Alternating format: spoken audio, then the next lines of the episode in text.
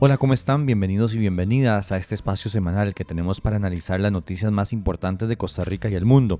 Le llamamos The Week. Este es un proyecto de periodismo independiente y la mejor forma de mantener vivo este espacio es a través de su financiamiento www.patreon.com slash lauratica. Justamente como sobrevivimos únicamente por ese financiamiento es que ustedes saben que este no es mi trabajo a tiempo completo. ¿Por qué les digo esto? Porque esta semana estuvo muy pesada. No tuve tanto tiempo como para hacerles el resumen normal que siempre les hago y poderles explicar lo que pasó durante la semana. A pesar de eso, sí quiero resaltar un par de cosas. La primera es la interacción que tuvo el presidente de la República con varios estudiantes de colegio que salieron a protestar por el tema de las pruebas estandarizadas. Quieren una mejor educación, quieren que realmente esas pruebas sirvan para algo. Algunos y algunas fueron hasta casa presidencial para protestar y lo recibieron con vallas y la fuerza pública agarrando del cuello incluso a un par de menores de edad. Luego de tenerles un rato allá afuera, salió el presidente de la República a conversar con ellos y ellas. Durante todo el tiempo tuvo una actitud muy altanera, de desprecio, de mirarlos como debajo del hombro hasta que pasó esto. Y también tenemos personas de Sindeas, de nocturnos. ¿Cuántos estudiantes hay, señorita? ¿Cuál es su nombre? Perdón. Don Jane, también me gusta. Doña Kenia. ¿Cuántos estudiantes hay en Costa Rica? ¿Dónde se informó de TikTok? Y si así lo quieren hacer, entonces no, no, quédense que conversando aquí con nosotros. No, no, si así lo quieren hacer.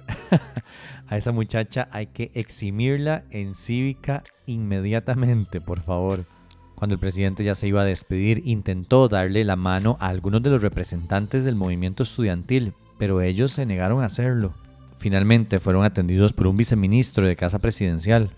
En serio, qué lástima que no pueden ver la reacción del presidente. Pero vayan al Instagram o al TikTok de la hora tica, tenemos un video ahí donde la mostramos. Más cosas pasaron esta semana con Sinart, Cristian Bulgarelli, que es uno de los asesores del presidente, la ex ministra del PANI, Gloriana López, que tuvo una audiencia muy particular en la Asamblea Legislativa. Perdón, porque yo intenté de verdad hacerles el resumen, pero esta semana simplemente no me dio tregua. Por eso es que su financiamiento es tan, tan importante. En la medida que podamos tener más ingresos, yo puedo dedicarme más tiempo a hacer esto y otros productos adicionales. Dicho eso, sí tenemos hoy un episodio especial que habla sobre una investigación latinoamericana que hicieron varios medios de comunicación, incluidos algunos costarricenses. El martes logré hablar con Eric Carvajal, el es periodista del medio CR Hoy que participó en esta investigación. Acá les dejo esa conversación.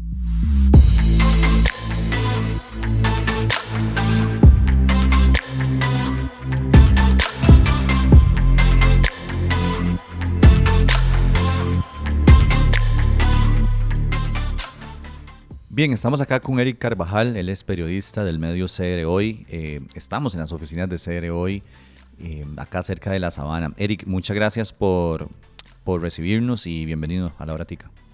Muchas gracias a ustedes por venir y aquí estamos para lo que ustedes gusten y saludo a todos los que escuchan. Eh, si escuchan carros y ruido pasar, yo voy a intentar eliminarlo, pero si lo escuchan es porque estamos cerca de una calle transitada. Sí, Eh, sí, cerca, efectivamente. eh, y por si acaso.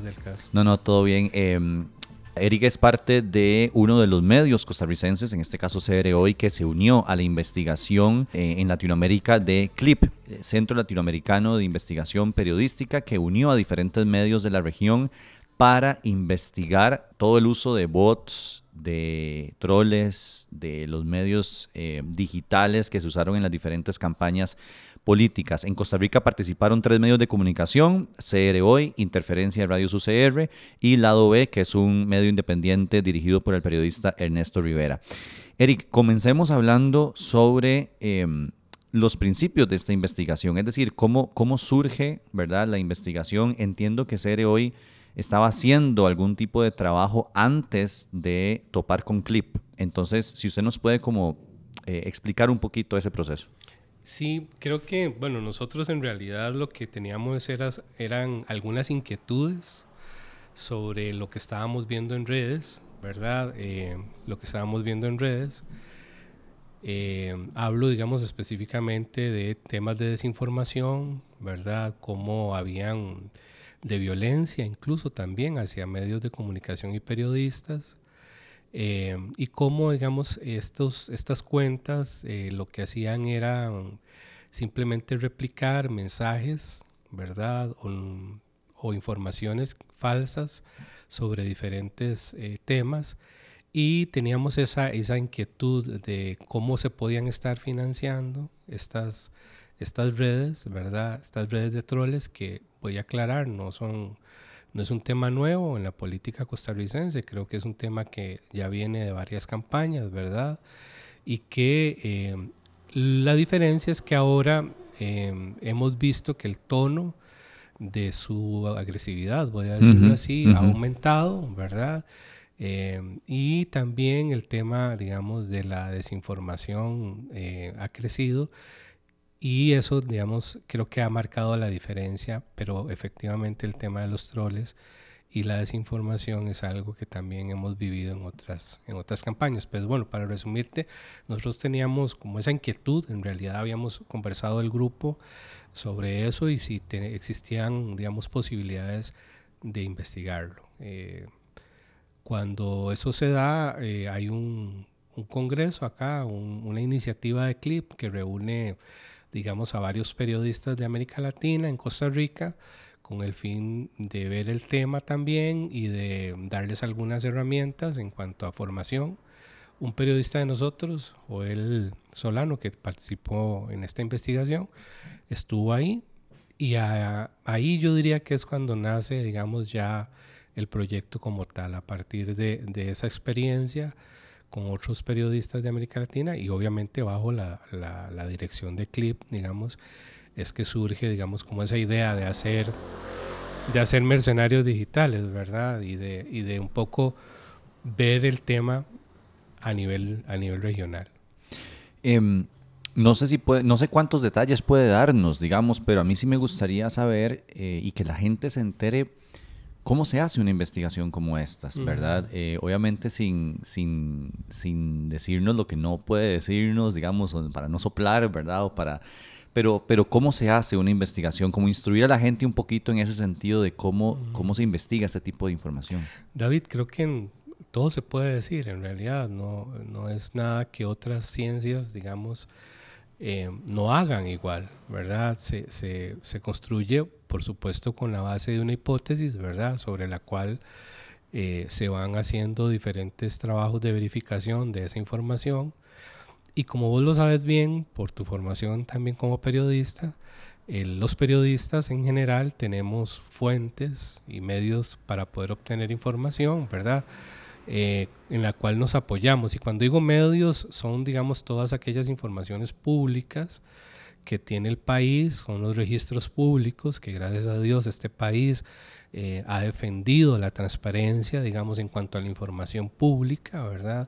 Y a partir de ahí y de, y de fuentes específicas, digamos, uno puede empezar a construir eh, este proyecto. Ahora, eh, todo el tema, digamos, de coordinación de CLIP, ¿verdad? Lo hace CLIP con todos los medios, tiene un grupo que va coordinando eh, los diferentes temas que se van trabajando en cada uno de los medios y se van dando reuniones, obviamente de forma semanal o quincenal, conforme se van dando hallazgos para ir afinando los enfoques que son, digamos, las notas eh, que van a ser publicadas y qué falencias tienen esas, esos enfoques y qué cosas hay que, digamos, mejorar para que puedan ser publicados, ¿verdad? Y que la hipótesis al final que se planteó eh, sea comprobada o no, por lo menos, digamos, estar lo más cerca de esa hipótesis.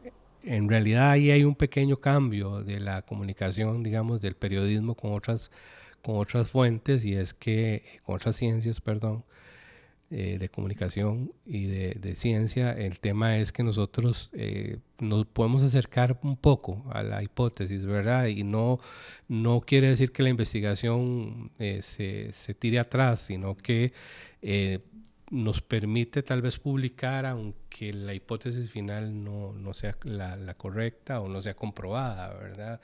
Pero los elementos que vamos encontrando en el camino nos pueden dar otros otros rumbos que no necesariamente vamos a abandonar y que probablemente van a constituirse en notas. No sé si estoy hablando muy técnicamente. No, no, no, no, adelante, periodísticamente, adelante, adelante. Entonces, No, no.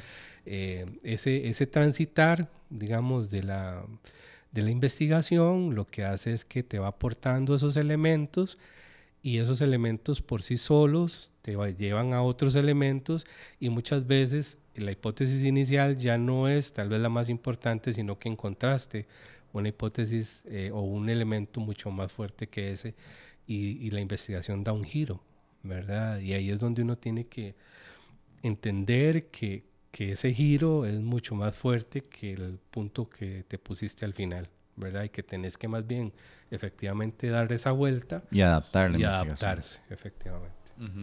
Se, trabajaron en conjunto los tres medios, digamos, los, los, los y las periodistas de los tres medios de comunicación. eh, eso a mí me parece chiva, honestamente, ¿verdad? Porque a veces eh, se toman a los medios de comunicación como competencias, ¿verdad? Unos, unos de otros. eh, y hay un poco de eso, ¿verdad? En ratings y, y- y visitas y demás. Pero a mí, honestamente, me parece muy bonito y muy interesante que em, periodistas de, de diferentes medios de comunicación, en este caso tres costarricenses, di, se unan, ¿verdad? Y trabajen juntos. Eso pasó, es decir, la investigación se dio con las, las otras personas eh, periodistas. Sí, es muy interesante. En realidad nosotros esta era la segunda oportunidad que teníamos de trabajar con Clip. En una primera oportunidad lo hicimos con medios de Colombia y con medios de, de Panamá. Eh, conformamos un grupo de tres medios para investigar todo el tema de MECO eh, en esos países, tanto en Panamá como en Colombia, y se hicieron publicaciones al respecto. Entonces para nosotros era una experiencia, digamos, eh, primero fue una experiencia internacional y ahora era una experiencia también internacional, pero con medios locales. Sí, en realidad hubo una coordinación con los demás compañeros. Eh, yo a don Ernesto Rivera, al cual le tengo un gran respeto como periodista por su trayectoria y a Ulda también, por supuesto, interferencia por, por ser un medio tan disruptivo, ¿verdad? Eh, y estar en, en una casa de estudios tan importante como la Universidad de Costa Rica. Eh, les los conozco, en realidad yo los conozco personalmente, en el sentido que ah, con Ernesto fui compañero de redacción en la República, por ejemplo, y después nos vimos eh, luego en, él en La Nación, yo en Al Día, y a Ulda la conocí en las trincheras, digamos que dice uno, en la calle, trabajando en sucesos, cuando los dos eh, en, alguna, en algún momento cubrimos esa fuente. Entonces eh, fue una experiencia bastante enriquecedora porque nunca habíamos tenido la oportunidad de coincidir en un tema y trabajar en un tema. Y eso genera, digamos, un gran aprendizaje porque vos ves cómo ese compañero que vos admirás por las investigaciones que han hecho, esa compañera que vos admirás por los trabajos que ha realizado, abordan, digamos, los diferentes temas y tienen, digamos, su forma de trabajarlo, su método de hacerlo y son críticos en cada uno de los procesos y eso eh, genera una retroalimentación que hace que el trabajo sea mucho más enriquecedor. Por supuesto que hubo momentos de discusión, ¿verdad? Eso, eso es normal en todo, se, se da en las redacciones y por supuesto que es un ejercicio que tiene que, que mantenerse y que es muy, muy necesario esa discusión. Eh, había puntos de vista... Eh, contrarios en el sentido de que tal vez eh, el don Ernesto Ulda opinaban de una forma, nosotros opinábamos de otra, eh, pero siempre, digamos, en el marco del respeto y siempre manteniendo como norte eh, el éxito de, de, la investigación. Hablemos ahora sí ya de los resultados de esa Sí. investigación, específicamente para Costa Rica, ¿verdad? Que es lo que más nos, de lo que más tenemos cercano y lo que más nos atañe. Yo puedo identificar tres, Eric, y corríjame si estoy equivocado. El primero es el tema de, la mano izquierda, que ahorita vamos a entrar en detalle. El segundo es el tema de Piero y la, eh, el video, digamos, del, tema fiscal. Y el tercero es el tema de Choreco, ¿verdad? Eh, Federico Cruz, conocido como Choreco. Entonces, eh, iniciemos hablando de este último, del tema de Federico Cruz. ¿Cuáles fueron los hallazgos de la investigación sobre esto? Bueno, en realidad de don Federico Cruz eh, aportó mucho a la investigación, ¿verdad? Creo que él eh, de una forma... Aportó mucho a la campaña también. Sí, también.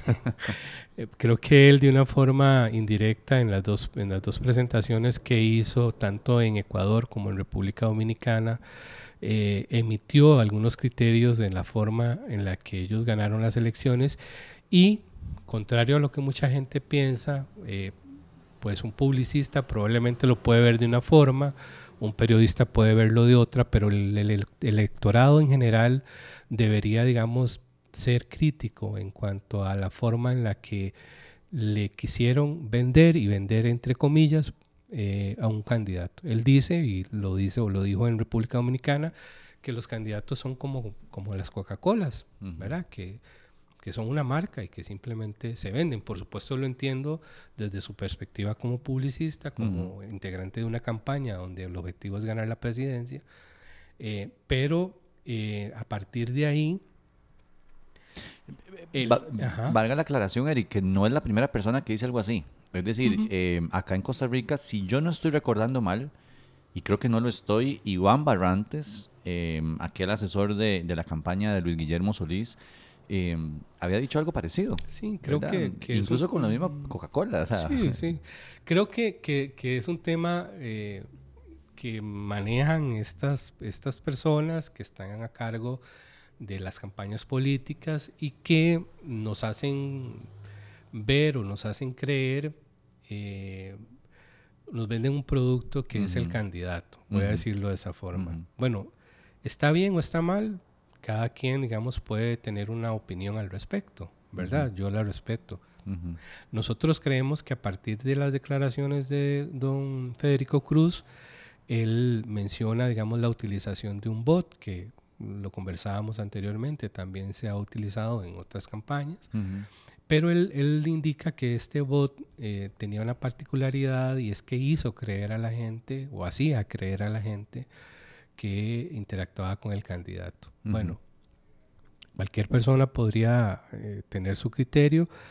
Yo creo que, que podría, podría eventualmente ser un engaño, ¿verdad? Eh, y que a partir de ahí a la gente se le estaban transmitiendo mensajes, los cuales desconocemos, que eh, podrían haberlo, digamos, llevado a, a tomar una decisión a partir de esos mensajes. Nos gustaría inclusive que la campaña, eh, estas personas que estuvieron a cargo de la campaña de don Rodrigo nos, nos, nos puedan, digamos, mostrar esos mensajes, Ujú, ¿verdad? ujú. Ojalá la totalidad, no la edición.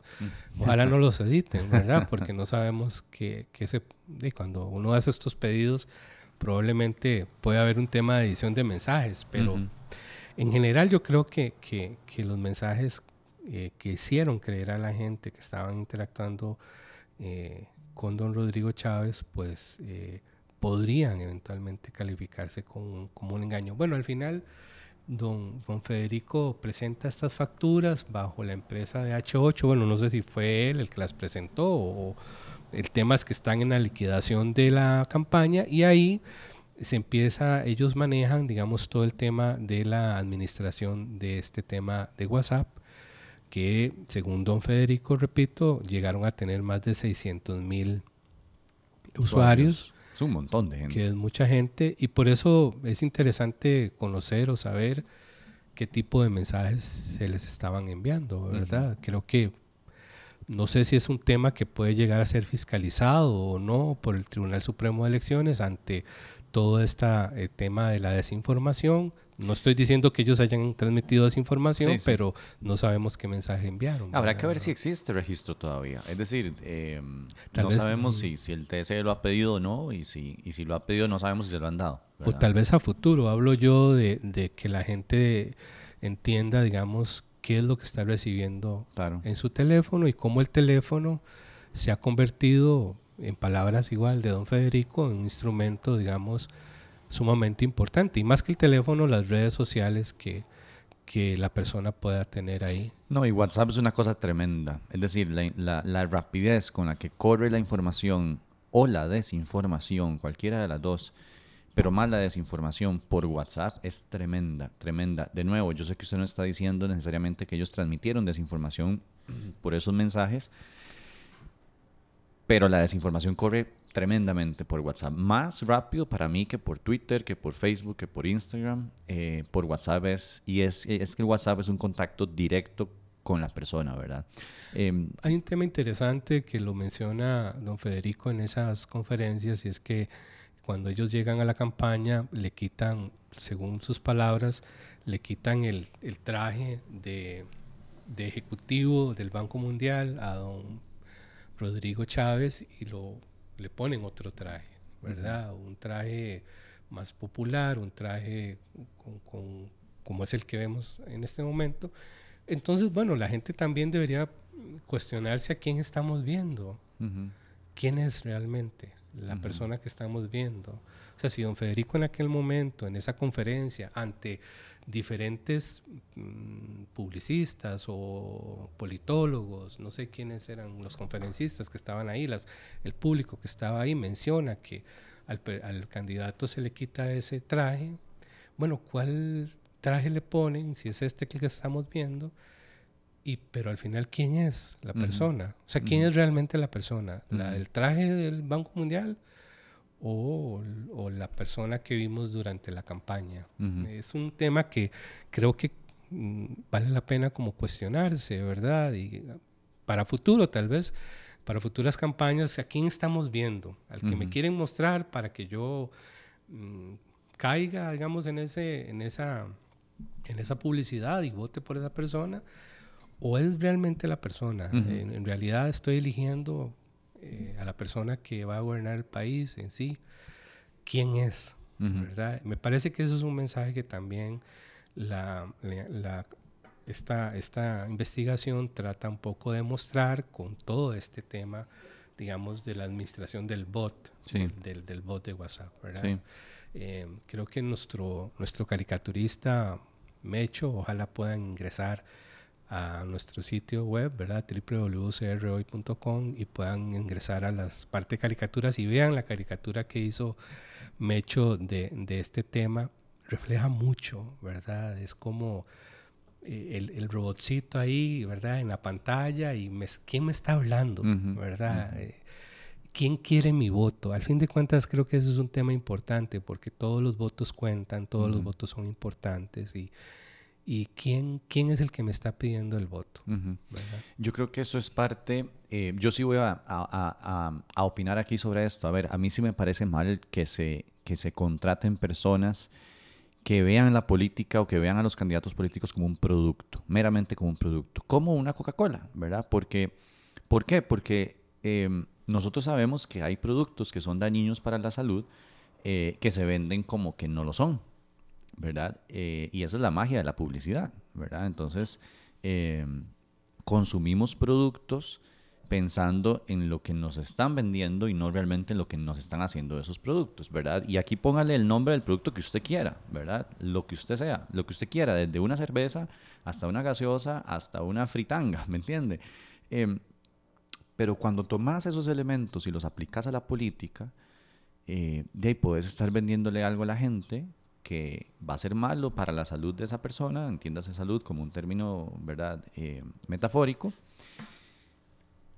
solamente para, para ganar, solamente para vender el producto, solamente para que te lo compren y recibir vos la plata. Por eso a mí me encanta el título de la investigación de mercenarios digitales, ¿verdad? Porque un mercenario de, trabaja por dinero, no trabaja por principios, no trabaja por lo que lo mueve, no trabaja por lo que cree, se vende al mejor postor.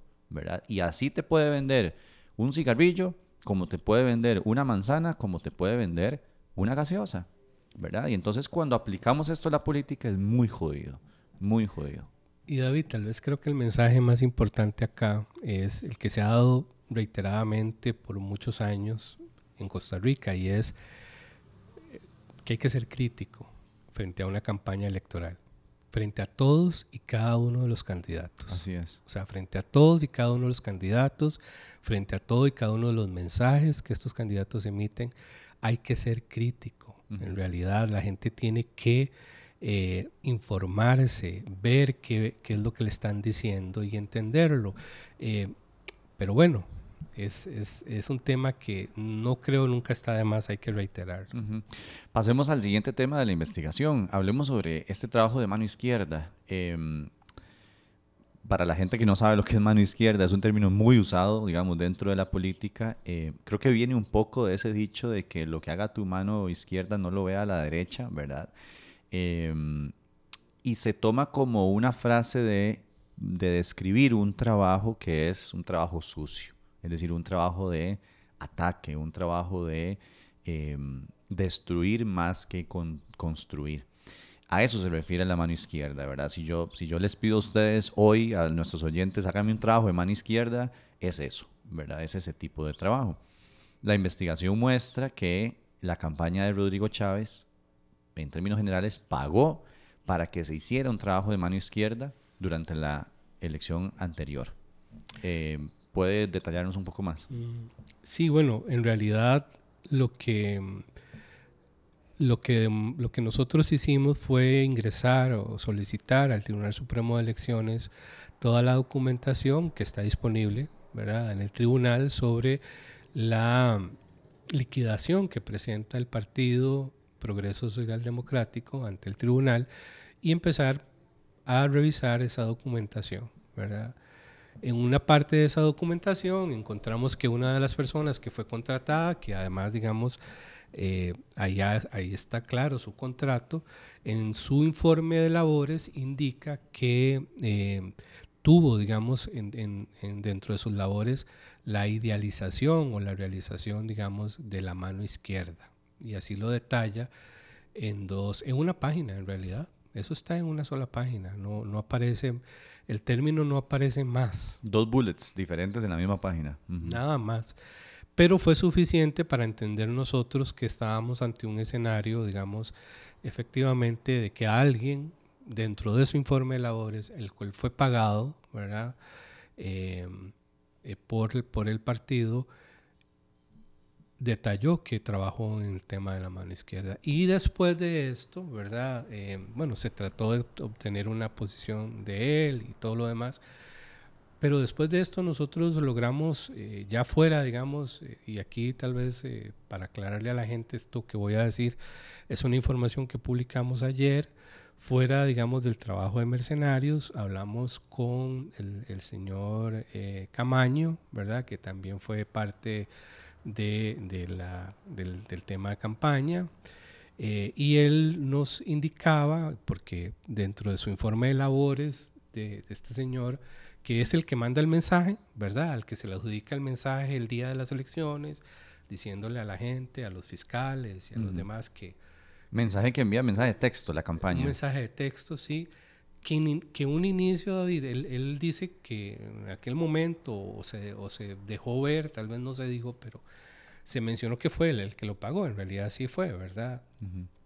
Pero él en su informe de labores eh, lo que indica es que él no puede dar su informe de labores completo porque hay un tema de confidencialidad. En general, todos los contratos que se firmaron con, con el partido tenían esa cláusula, ¿verdad?, de confidencialidad. Entonces, em,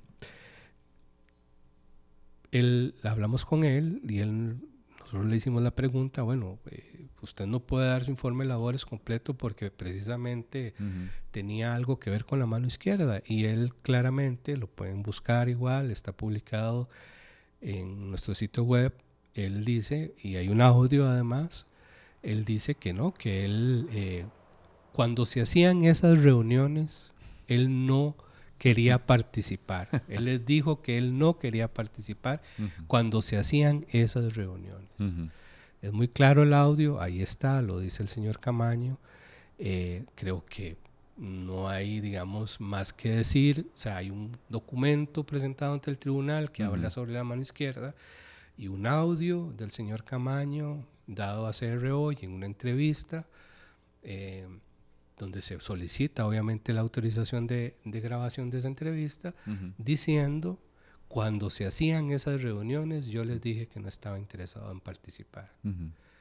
Entonces, yo creo que la gente puede sacar sus propias conclusiones. Sí, y yo, eh, a mí me parece una novatada de este señor eh, eh Osman, Usman. Remy Osman. Remy Osman, que por cierto está, está llamado a comparecer ante la Asamblea Legislativa, ante la comisión de, que investiga este, este tema de financiamiento, lo, lo mandaron a llamar esta, o sea, esta semana se aprobó la moción para, para llamarlo. A mí me parece una novatada, digamos, de poner algo así en un informe de labores. Eh, me sorprende, eh, y lo conversábamos fuera de micrófonos, cómo no lo habíamos visto antes, ¿verdad? Eh, los medios de comunicación, porque ahí estaba en el, en el informe. Pero valga la pena aclarar también que no, que no es la única campaña que ha hecho trabajo de, mano izquierda, ¿verdad? eso es absolutamente claro. Por ejemplo, para mí, eh, las pruebas están sobre, sobre la mesa y los testimonios bajo juramento en la Asamblea Legislativa de que el trabajo, por ejemplo, del video de Salto al Vacío eh, salió de la campaña de José María Figueres, ¿verdad? Eh, con, con, un pago paralelo, tal vez, digamos, pero, pero digamos, ahí está. Y los testimonios, de nuevo, bajo juramento, ¿verdad? y eso es un trabajo de mano izquierda. Eso sería un trabajo de mano izquierda. Eso es un tipo de producto salido de la mano izquierda. Entonces, no es que esto es nuevo, no es que Progreso es el único partido que lo, que lo ha hecho, pero tenemos evidencia, como usted decía, Eric, eh, para mí irrefutable, de que Progreso pagó para eso en esta campaña. Y esto fue otra de, las, de los hallazgos de la investigación. Hablemos del último, del tercer hallazgo. Y este último es uno que a mí me parece muy interesante. Em, tiene que ver con el TikTok, que yo no puedo creer que esto sea un tema. Em, con el que el ministro de Hacienda dijo que se basó para abrir, entre comillas, la investigación de un, de nuevo, entre comillas, supuesto fraude fiscal de una de las empresas del señor Leonel Baruch. Leonel Baruch es el dueño, accionista mayoritario de CR Hoy eh, y tiene otras empresas, eh, accionista también lo fue en el BCT y demás. Eh, enemigo público, digamos, del presidente Chávez entonces, el tema, ah, lo, que muestra la investigación esta de mercenarios digitales es que Piero Calandrelli, aquel famoso troll que fue a la Asamblea Legislativa y demás, él se atribuye la creación del video y se lo atribuye que le pagaron para hacer ese video, con el que después el ministro se basa para decir, hay un fraude, esta es una, una mm, eh, prueba, digamos, o esto nos llegó, vamos a iniciar la investigación. Y se hace después aquella conferencia de prensa y ya ahí empieza todo este tema con don Leonel Baruch y el presidente Chávez, eh, que es un pleito que va para largo. Entonces, detállenos también un poco sobre ese hallazgo, porfa. Sí, nosotros, eh, como te decía al inicio, eh, teníamos esa premisa, ¿verdad? Teníamos esa inquietud de, de saber por qué habían proliferado tantas cuentas, digamos, con, con nombres ficticios, ¿verdad? Con nicknames o con eh, cuentas en, Twitter, cuentas en, TikTok y cuentas en Facebook. Y un poco entender, digamos, ese ecosistema, que era lo que lo, quién lo está alimentando, por qué, cómo, ¿verdad?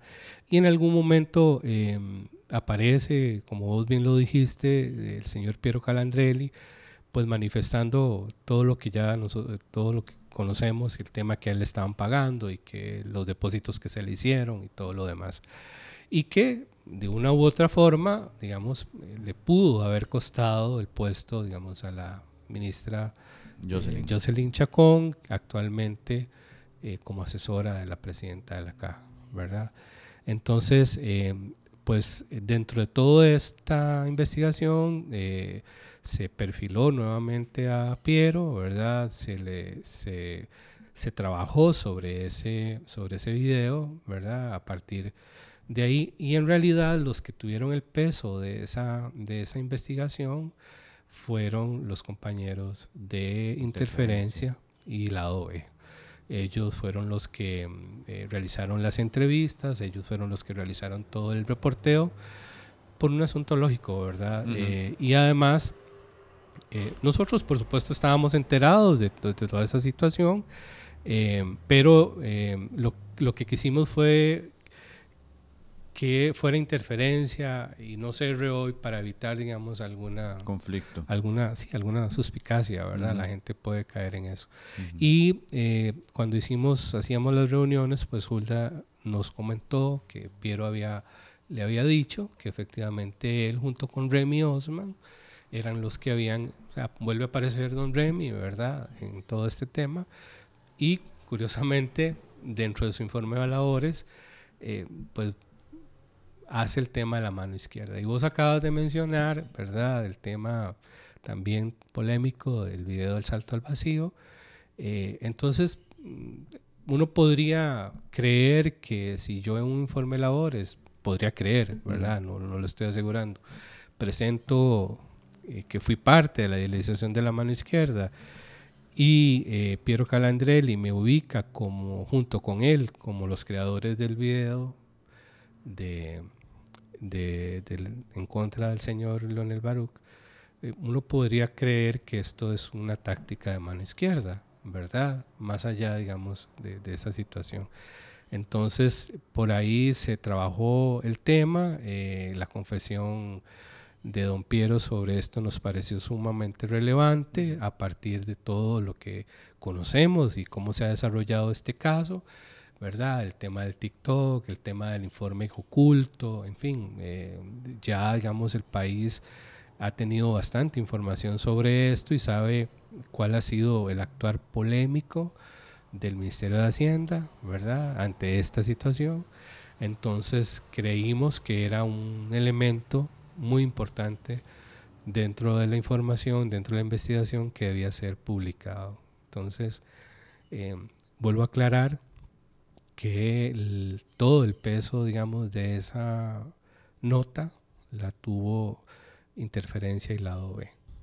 Eso es básicamente, digamos, los resultados, esos, esas tres áreas que se dieron en la, en la investigación. David, yo creo que, que, la investigación es un punto de partida. Estas informaciones que estamos publicando son un punto de partida para que puedan eh, abrirse más informaciones. De hecho, CR hoy, eh, a partir de, de esas publicaciones, ha hecho dos publicaciones más eh, y voy a aclarar, no en el marco de mercenarios, sino a partir de ese reporteo que yo te comenté que, que, se hizo y que tal vez quedaba información que no fue, digamos, eh, parte de la investigación, pero que es información valiosa que, que generaron dos notas. Una es la utilización del, del sistema Funnel Chat, ¿verdad? Como parte de ese envío masivo de mensajes Em, y cómo un ministro actual, ¿verdad? Eh, vendía ese, ese sistema anteriormente, no siendo ministro, pero lo, lo, vendía anteriormente y confesó en una entrevista que está también publicada en CR hoy que, em, que lo utilizaron o algunos alcaldes estuvieron interesados en el sistema y que algún político también. ¿verdad? Esa, esa nota la pueden encontrar ahí, tiene vinculación precisamente porque en diciembre del 2021 eh, la campaña de don Rodrigo hizo un posteo eh, en el muro de Conozca a Rodrigo Chávez, donde invitaba a la gente a hablar por WhatsApp y esto, digamos, lo redireccionaba a Funnel Chat, ¿verdad? Entonces, eh, son hechos que están ahí, digamos, el, el ministro eh, actualmente aceptó va en, un correo electrónico que él vendía este sistema y curiosamente, digamos, eh, voy a decirlo así, curiosamente, en la campaña también lo estaba utilizando, ¿verdad? Eh, es un sistema de envíos, de envíos masivos, por WhatsApp. Por WhatsApp. No sé si este mismo sistema tiene conexión con el bot, ¿verdad? Y, y si era utilizado dentro de todo el tema de la administración de las bases de datos. Y tal vez ahí se me quedó un dato interesante y es que eh, la Agencia de Protección de Datos no tiene registro de esas bases, mm. ¿verdad? Entonces, es, es tal vez... Por ley deberían tenerlo. Es decir, tuvieron que haberlas eh, inscrito, digamos, antes. Había que inscribirlas, efectivamente, pero bueno, es un dato que tal vez es, es curioso. Eh, no sabemos si esas, bases, esas bases de datos se siguen utilizando y tal vez puedan ser que hayan crecido, ¿verdad? Eh, bueno, eso, eso de que hayan crecido es una hipótesis interesante porque, em, de hecho, el gobierno de la República en este primer año eh, eh, sacó un servicio, no sé si llamarle servicio, digamos, o, algo así, de comunicación cantonal ¿verdad? Eh, y a través de mensajería de WhatsApp. Entonces uno se inscribía, uno... em, incluso eh, yo hice la prueba, digamos, con un par de números y había información que uno tenía que dar que si no la daba, no lo aceptaban en el grupo, ¿verdad? Y entonces, ¿de dónde vivía usted? ¿De dónde votaba, por ejemplo? Con, ellos decían, con la intención de enviarle información de su cantón, ¿verdad? Y información de interés. Eh, pero eso es otra de las líneas que uno, que, de que podrían, podríamos como medios de comunicación perseguir, digamos, e investigar.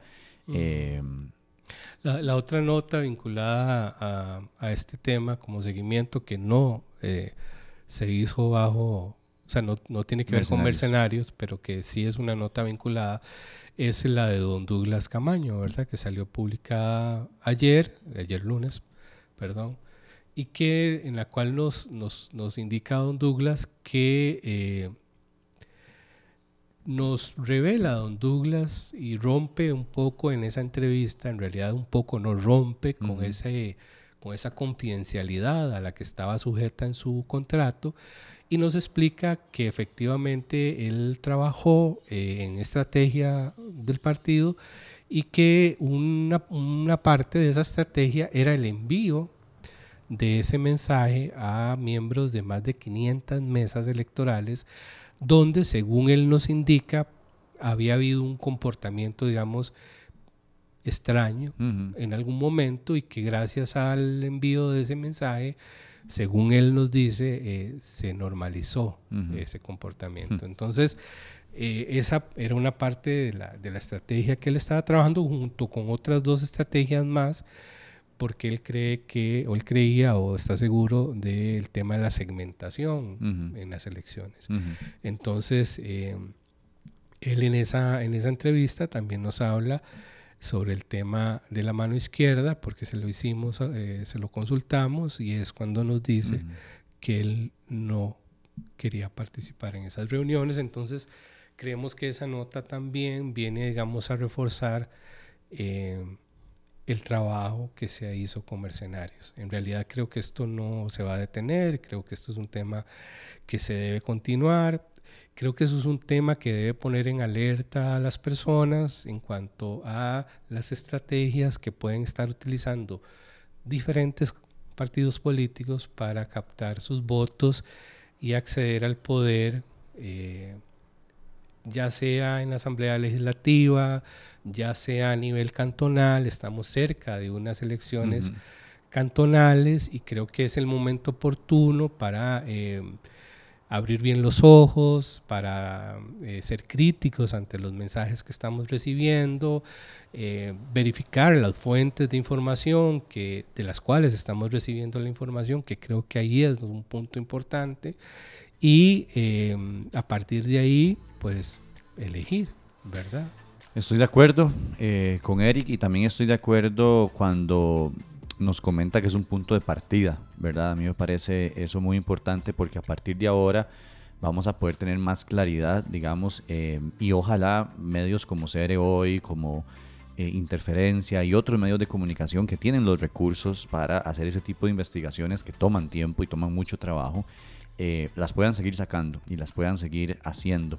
Em, quedan muchas preguntas sin contestar, digamos, hay muchos, muchas cuentas de TikTok más que todo enviando mensajes, videos constantemente, digamos, en apoyo al gobierno y, y alguien tiene que estar pagando por ese tipo de, bueno, sí, eh, pensamos que alguien tiene que estar pagando, pueden hacerlo gratis, digamos, la gente lo podría hacer haciendo gratis, pero desde mi punto de vista alguien está pagando por eso y es una de las incógnitas, incógnitas que tenemos.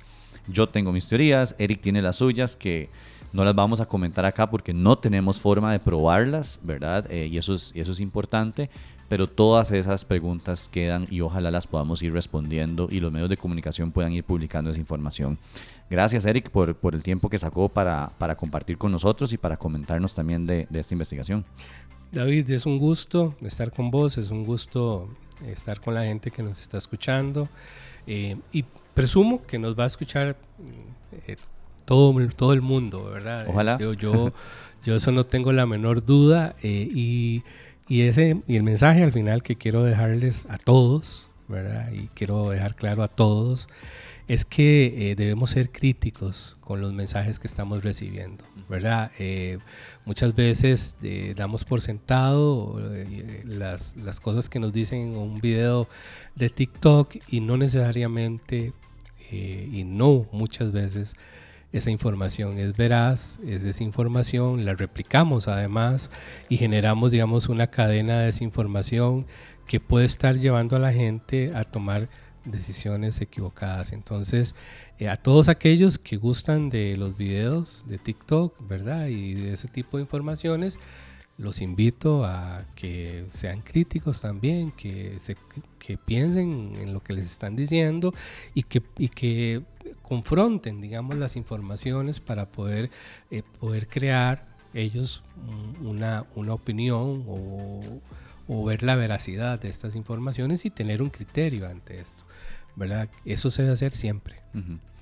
Gracias. No, gracias a usted, Eric. Eh, y a las personas que nos están escuchando, recuerden que esto es un proyecto de periodismo independiente, que acá sobrevivimos y hacemos estos esfuerzos para traer este tipo de podcast y este tipo de informaciones gracias al aporte que ustedes puedan hacer. Eh, si quieren financiarnos, pueden hacerlo en www.patreon.com barra inclinada la hora tica.